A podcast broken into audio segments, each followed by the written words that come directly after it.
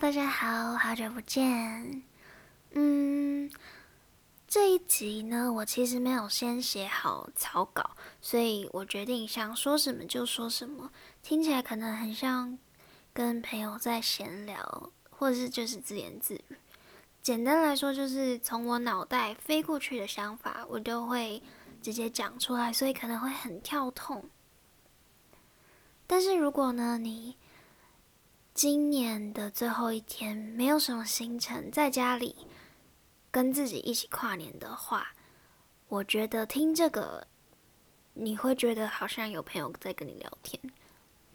对，首先呢，想要先回顾今年做的事情。嗯，我觉得从二零一八年开始。我就对自己有了很大的突破。之前呢，也有发过一个主题是，之前的一个主题是那个叫懒惰，那个叫什么懒癌末期的那一集，对，突然忘记那个名词。哦，拖延症，没错，之前的那一集是拖延拖延症。所以我觉得，自从应该是二零一八或是二零一九年开始，我就慢慢的改掉了这个习惯，算是坏习惯。但当然，一个问题没有那么简单解决，一个问题通常通常会伴随着另外一个问题，所以就会有越来越多的问题出现。然后我想要跟你们分享我最近的生活，因为我休息了，我十二月都在休息嘛，所以十二月其实我自己思考了很多事情。那我那个时候在十一月的时候，十一月算是我过得非常就是不好过的一个月。十一月我真的压力很大，对，因为一些事情，所以压力很大。然后我就在十一月底的时候预约了心理咨商，然后它是学校的一个服务，对，一个可以让学生免费使用的一个服务。毕竟你要去外面找咨商师的话，应该是蛮贵的，所以学校有这种服务的时候，我觉得如果你有需要。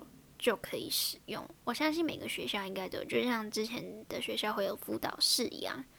大学的心理咨商，整整体来说算是比较再完善一点。比我之前读高中的时候，我觉得我在高中的时候就有做过一次一两次心理咨商。我觉得那好像也不算是很正式的智商，但是就是跟一个辅导老师谈，我不知道他有没有就是真的心理智商师的证照或是执照什么的，我也不太清楚。对，但是有谈过之后，我就觉得，因为我十一月的时候真的自己快要没有办法控制我自己的压力，然后他整个就是快要爆炸了，所以我那个时候很。快疯掉，我就预约了这个心理咨商。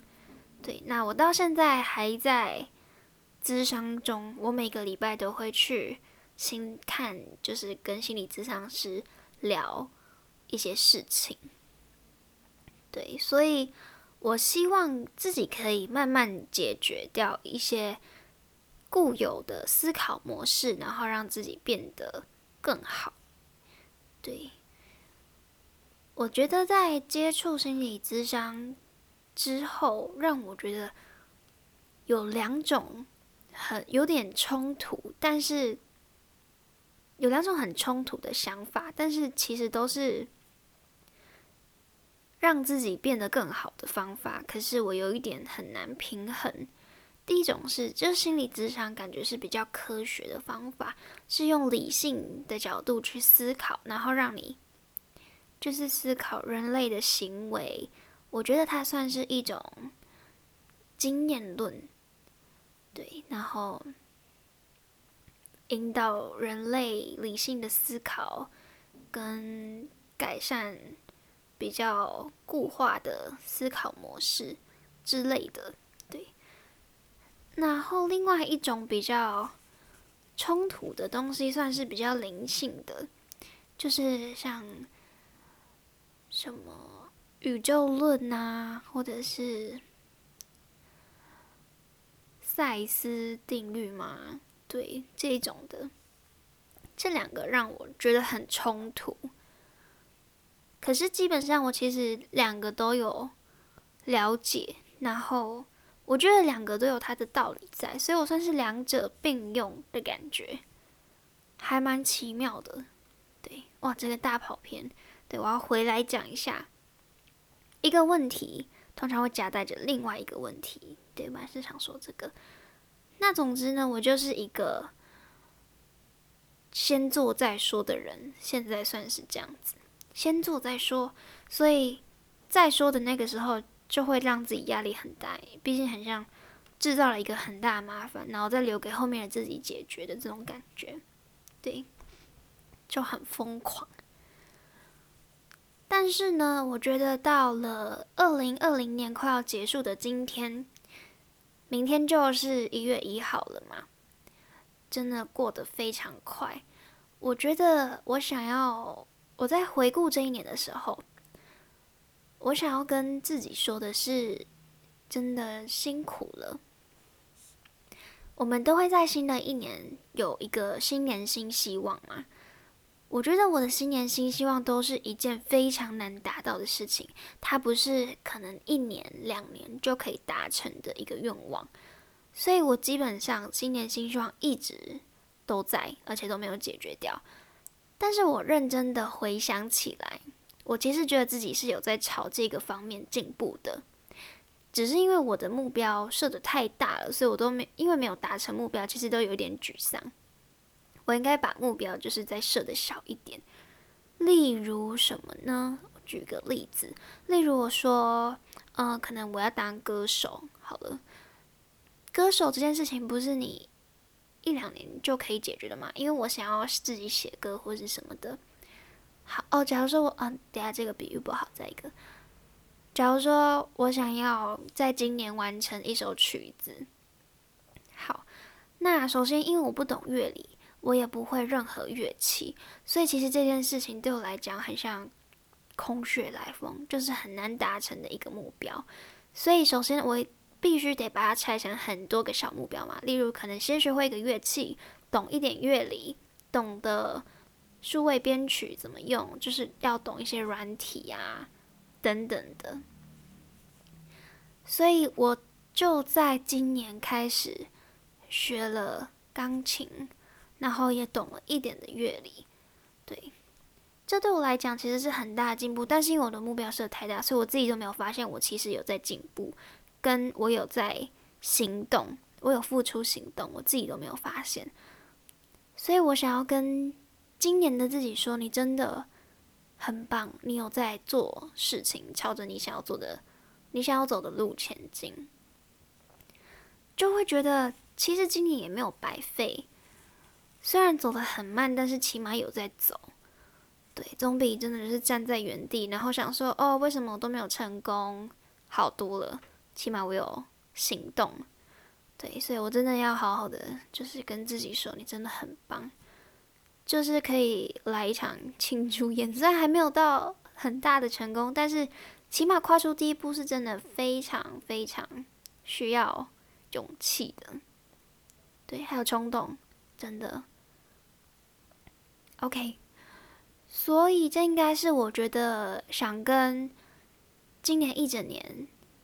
快过完的自己说的话，嗯，那明年开始，我想要想一些我的新年愿望，讲回顾今年一整年，然后再再加上新年愿望，这个其实是我一直以来都会有的习惯，我相信你们很多人都一定会有，对，但我觉得新年愿望其实新年新希望是一个非常。非常难达到的事情，就像是大家在新的一年开始之前开始的时候，都会很有动力，就哇，新的一年，这一年我一定要大展身手，完成我的愿望，这样，然后就很开心啊，很 positive。但是再过了可能一个月，我觉得不到一个月，就会开始慢慢走下坡，就觉得哦好累好难什么的。所以我今年想要修正一下我之前设的每一个愿望，因为那都太太困难了。对，我在想新年愿望的时候，我希望，因为它是一整年的大目标，我希望它是可以一直持续的。在我今年过完二零二一年过完二零快要二零二二年的时候，我会回头看，然后发现自己。做了好多事情，很感动。我希望我可以这样子，所以我的一整年的愿望，它其实有一点广义，但是一直都是我想要做的事情，一直都有在做，然后也是一直都刻在我的心底。突然想唱《刻在心底的名字》，对，总之这个东西是一直一直。算是我的原则吗？我的灵魂吧，对，是什么呢？就是勇敢的尝试，不要设限自己。不知道是从什么时候开始，我有了这个想法。自从我有了这个想法之后，我就是疯狂的突破自己的极限。怎么讲？我其实自己有一些原则。我每次只要有一些原则的时候，我都会发生一件很离谱、打破我原则的事情。于是我就会再立一个新的原则，就是一直退后、退后、一直退后。然后我的原则就是一直疯狂的在打破。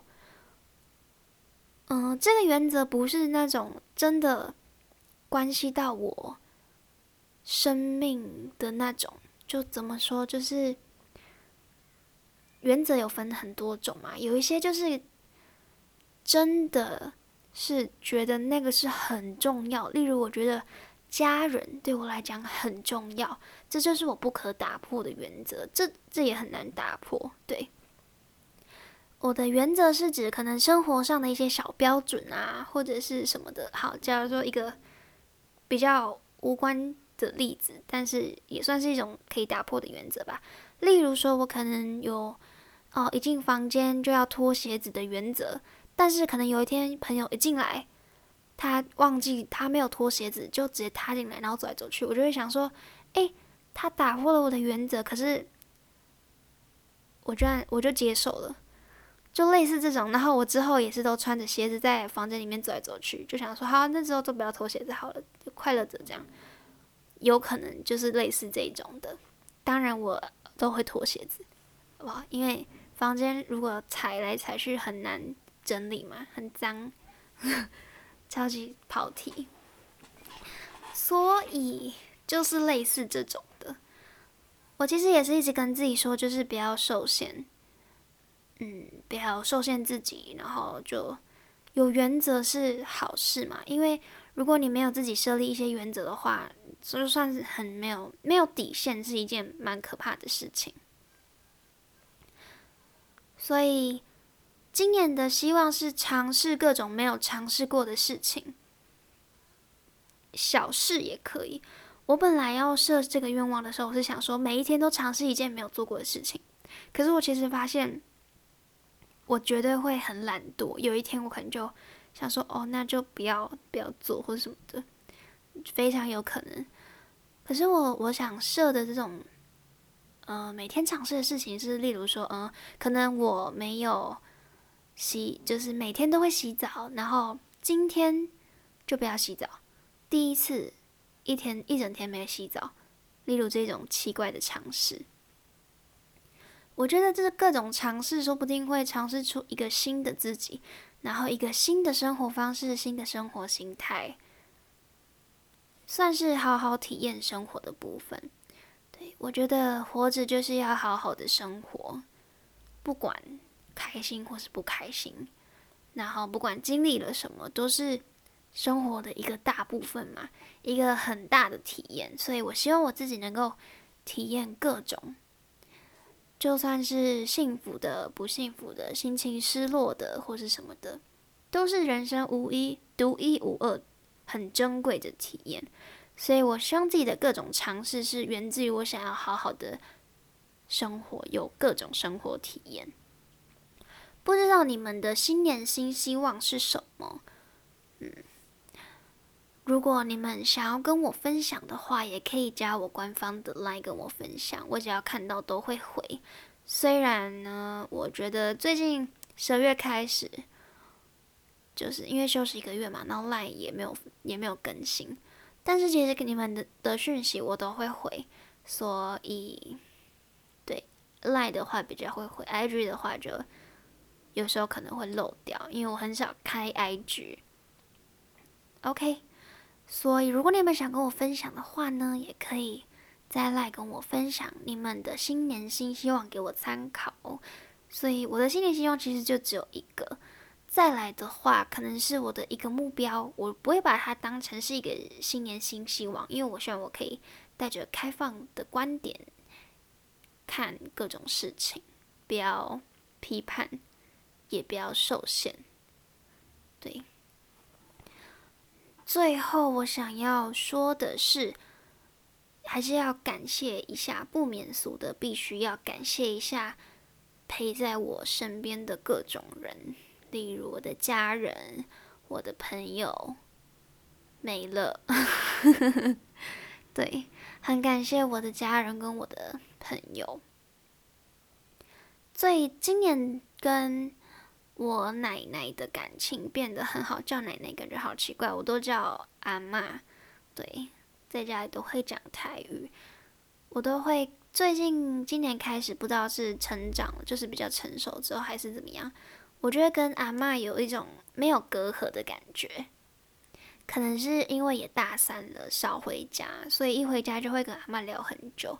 然后我会听阿妈讲话，然后希望可以帮她分担一切她的忧愁或者是什么的，然后也跟她分享我在学校都在做什么。所以我今天我跟阿妈感情变得很好，然后我也一直很想要刺青。我的第一个想法是想要把我阿妈刺在我的身上。但是就不告诉你们是想要以什么方式留下纪念，对不对？之后可能真的有刺青的时候，就会在我的 IG 上面看到，对。但是可能也是很久之后了。总之呢，就是很感谢我的家人。我戴牙套其实是先斩后奏，我的家人没有一个人知道，除了我阿妈跟我姐。我姐是因为有一次吃饭，我就跟她说我要戴牙套，就这样而已。我姐也没有多说什么。可是我阿妈的话，我阿妈很担心，那是担心我钱不够，对。然后我很感谢他，就是没有，他虽然很担心，可是他没有到处说，因为如果让其他家人知道，他们可能会阻止我，或者是。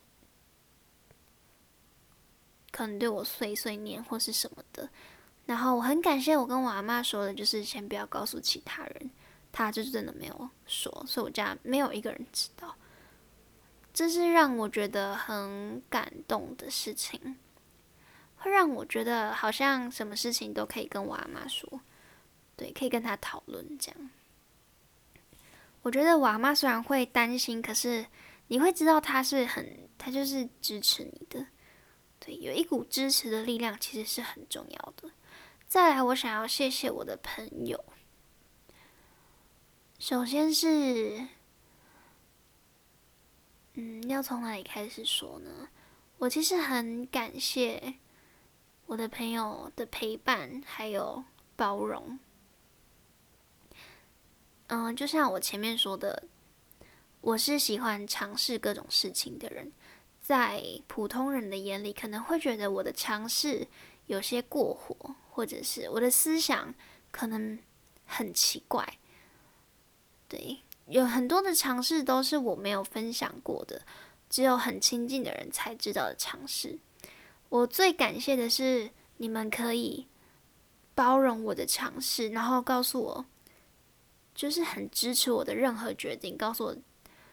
这是你生命的旅程，这是你的决定，它会存在，一定有意义。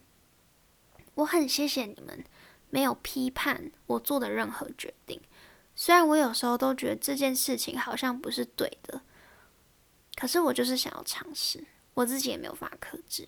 可是我真的很感谢我的朋友，比我还要能够包容我自己做的这些决定。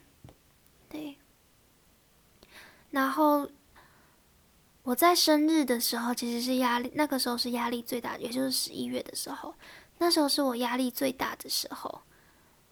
对我现在讲一讲，觉得有点有点想哭。那时候是我压力最大的时候，然后我很感谢我的朋友。我其实是很喜欢惊喜的人，但是平常不会有人就是可能。因为可能我看起来很理性，然后，所以平常不会有人做出比较感性的行为对我，就像什么惊喜啊、什么突然的小礼物或是什么的，通常不会有人这样。但其实我是很浪漫的人，对，所以我其实很感谢我的朋友，很细心的注意到了这些，然后来帮我庆生，然后有惊喜。之类的，我都觉得很感动，真的超感动。我觉得更感动的是，在卡片里面看到一些平常没有说出口的话，会让我想说，原来我的朋友是这样子想的，嗯真的很感动。对，说了很多次，很感动。所以呢，真的非常感谢我的朋友跟家人，谢谢你们的包容陪伴。最后，我也想要谢谢现在有在听这个频道的你，在听这一则音频的你。不知道你的这一年过得好还是不好，是很难过啊，还是很幸福、很开心？我希望二零二一年呢，大家都可以变得更好。你在二零二零年做了任何事情，都是奠定你之后的基础。不管你做了哪一件多微小事情，只要那一件事情是关乎到你的梦想，就算是再小的事情，都是有帮助的事情。不管你做了，你觉得你做了错的决定，你觉得你做了对的决定，你走在对的路，你走在不对的路，没有一条路会白走。所以，希望呢，二零二一年的你都可以更肯定自己，更开心、幸福又快乐。当然有时候会难过，但是也不要紧，毕竟我们都会好起来，事情都会过去。好，今天呢，应该就到这里了。很开心可以跟你们分享这么多事情，也不知不觉录了这么久，二十几分了。对。你真的不小心就讲了很多话，不知道你的跨年是自己一个人过还是有人陪？不管怎么样，都希望你幸福哦。还有，最近的疫情又变严重了，大家出门记得要戴口罩，保护好自己，让自己能够平安健康一点，多多照顾好自己，不要让自己受到任何的委屈，也不要让你爱的人担心。OK。那么今天呢，就到这里结束。希望能够带给你一些温暖。对，如果你现在觉得很冷的话，注意保暖哦。跨年的时候很冷哟，好不好？那么就下次见喽，拜拜。